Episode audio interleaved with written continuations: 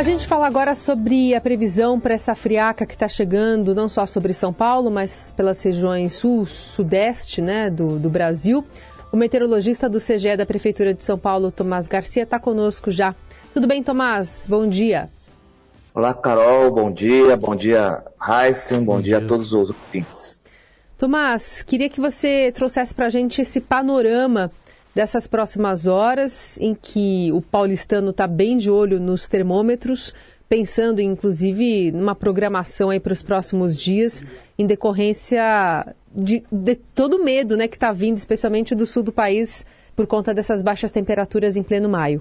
É, é nós teremos realmente temperaturas bem bastante baixas né, na, nas próximas é, 72 horas, né? As próximas três madrugadas serão as mais frias desse mês de maio. E até então, até agora será a onda de frio mais intensa, né, que a gente vai observando é, nesse, nesse ano de 2022. Então, realmente, as temperaturas entram em declínio no decorrer do dia, né? Nós teremos aí a máxima hoje já não sobe tanto, na temperatura máxima em torno dos 18 graus, né? Hoje, o amanhecer teve 13 graus e à noite temperaturas entre 10 e 9 graus aqui na capital paulista. Amanhã, realmente, temperaturas aí de mínimas, né? Amanhã, quinta-feira, entre 7 e 6 graus, né? Então, e as áreas mais afastadas do centro expandido devem aí observar temperaturas ainda menores, mas o que chama atenção mesmo desse frio é a intensidade também com que nós teremos a, a sensação térmica bastante baixa em, em, função dos ventos que vão é, potencializar a queda da temperatura. Ô Tomás, essa chuva congelante que a gente está ouvindo falar no sul, não sei se dá para chamar de fenômeno, né? Mas uh, queria que você explicasse e se ela pode chegar aqui a São Paulo também. Então, a chuva congelante é quando a, a neve precipita da nuvem, né?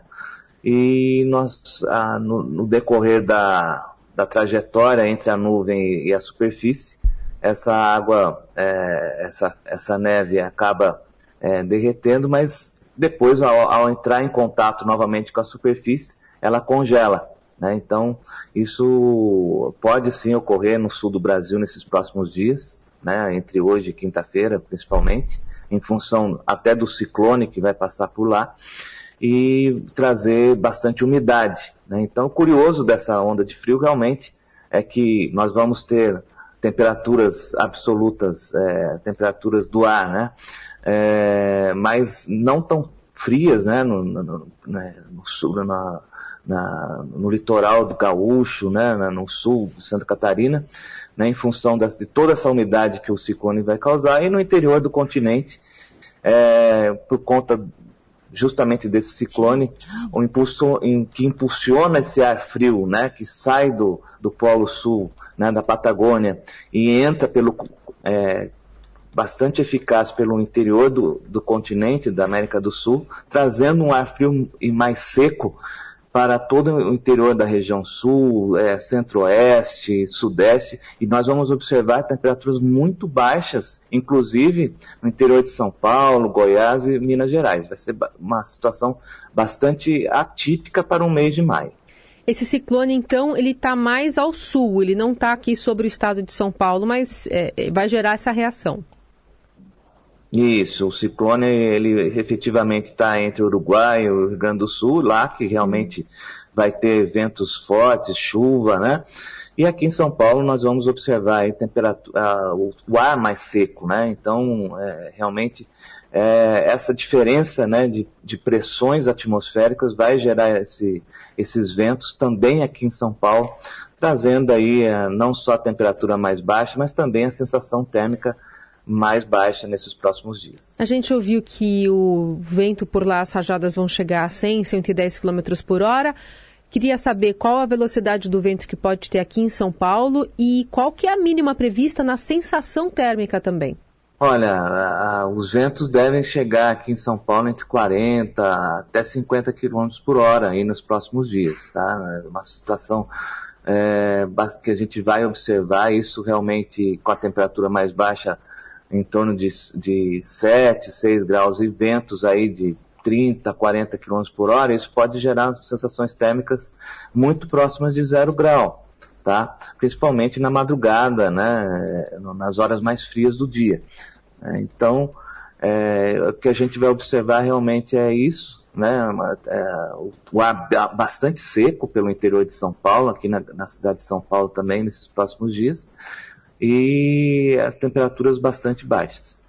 O Tomás, queria que você falasse um pouquinho também do trabalho de vocês, como é que fica, né, se muda alguma coisa quando tem uma previsão de uma onda de frio tão intensa, é, e os alertas, né, porque vocês têm vários níveis de alertas, quais são esses níveis e, e o que, que significa cada um deles?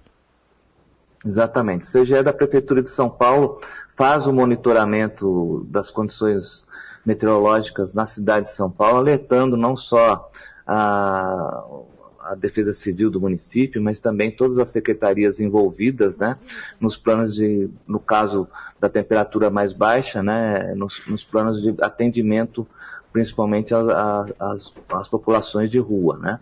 Então, aqui pelo CGE, é, nós temos ah, quatro estágios, né, hoje, para definir a situação da temperatura, que seria observação, né, quando não há nenhum, uma, nenhuma condição de frio né, é, na cidade. É, a temperatura, a tensão, né, seria temperatura entre 10 e 13 graus, ou temperatura ou sensação térmica, né, as, as duas coisas é, caminham juntas, né, é, e também é, o alerta, né, quando a temperatura baixa dos 10 graus e quando há uma condição aí mais especial, principalmente a, a condição de temperaturas mais baixas, é, efetivamente, que possam causar aí é, um, uma, uma, quantidade de atendimentos maiores, né, até uma possibilidade maior de hipotermia, a Prefeitura de São Paulo está trabalhando com, também com alerta máximo, ou seja, quando há realmente uma, uma situação que efetivamente precisa de um atendimento, de um acolhimento maior da população de rua, principalmente. E é a situação que nós vamos observar nesses, dias, nesses próximos dias, uhum. com uma sensação térmica aí muito próxima do zero grau. Para dar o alerta né, para os serviços sociais. É, queria ainda entender, Tomás, como é que essas rajadas e ventos podem interferir no funcionamento de aeroportos aqui no estado de São Paulo, especialmente Congonhas e, e Guarulhos, se isso é suficiente até 50 km por hora para ter alguma modificação. E na questão da agricultura, você falou que esse, esse, esse vento frio, esse, essa, essa temperatura muito baixa vai chegar até o interior, né, que é bastante quente normalmente, né, mais quente aqui que a capital paulista, por exemplo, mas é uma área que também tem muitas lavouras. Exato. Nós, ah, na, na, questão da, do, das rajadas do de vento, realmente a gente vai ter uma condição que não, né, não, não é uma situação é, tão que vai prejudicar aeroportos, tá? Mas sempre leva uma, uma certa atenção, né, numa, numa condição de ventos aí superiores a 40 km por hora, né, uma, e também é, essa constância, esses ventos constantes que a gente vai observar nesses próximos dias. Não é uma situação é, complicada aí para aeronáutica, não. não uhum. Dá para gente não tem aí uma, uma situação tão complicada como vai ser o do sul do Brasil. Né? Lá, lá, realmente as rajadas de vento devem uh, ficar em torno dos 100 km por hora lá na, no, no, litoral da região sul, né? Uhum. principalmente Santa Catarina e Rio Grande do Sul, lá sim.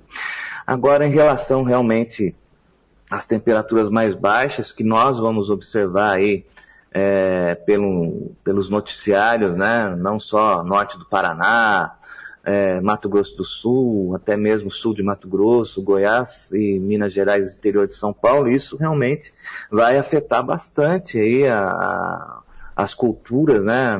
Não só também as hortaliças, isso realmente traz aí um impacto bastante grande nos, nas próximas semanas, porque realmente há, inclusive, a, o potencial para geadas, né? Até porque nós teremos noites de céu claro, né? Toda um ar muito frio, né, em todo o interior do continente, e isso vai, de certa forma, noites de céu claro e ar frio geram aí grande perda de radiativa, o que causa aí uma, um resfriamento maior do ar uhum. nessas regiões. Esse é o Tomás Garcia, meteorologista do CGE da Prefeitura de São Paulo, dando um panorama para a gente é, se preparar para o que deve vir em relação ao clima, à temperatura nos próximos dias, não só aqui na capital paulista.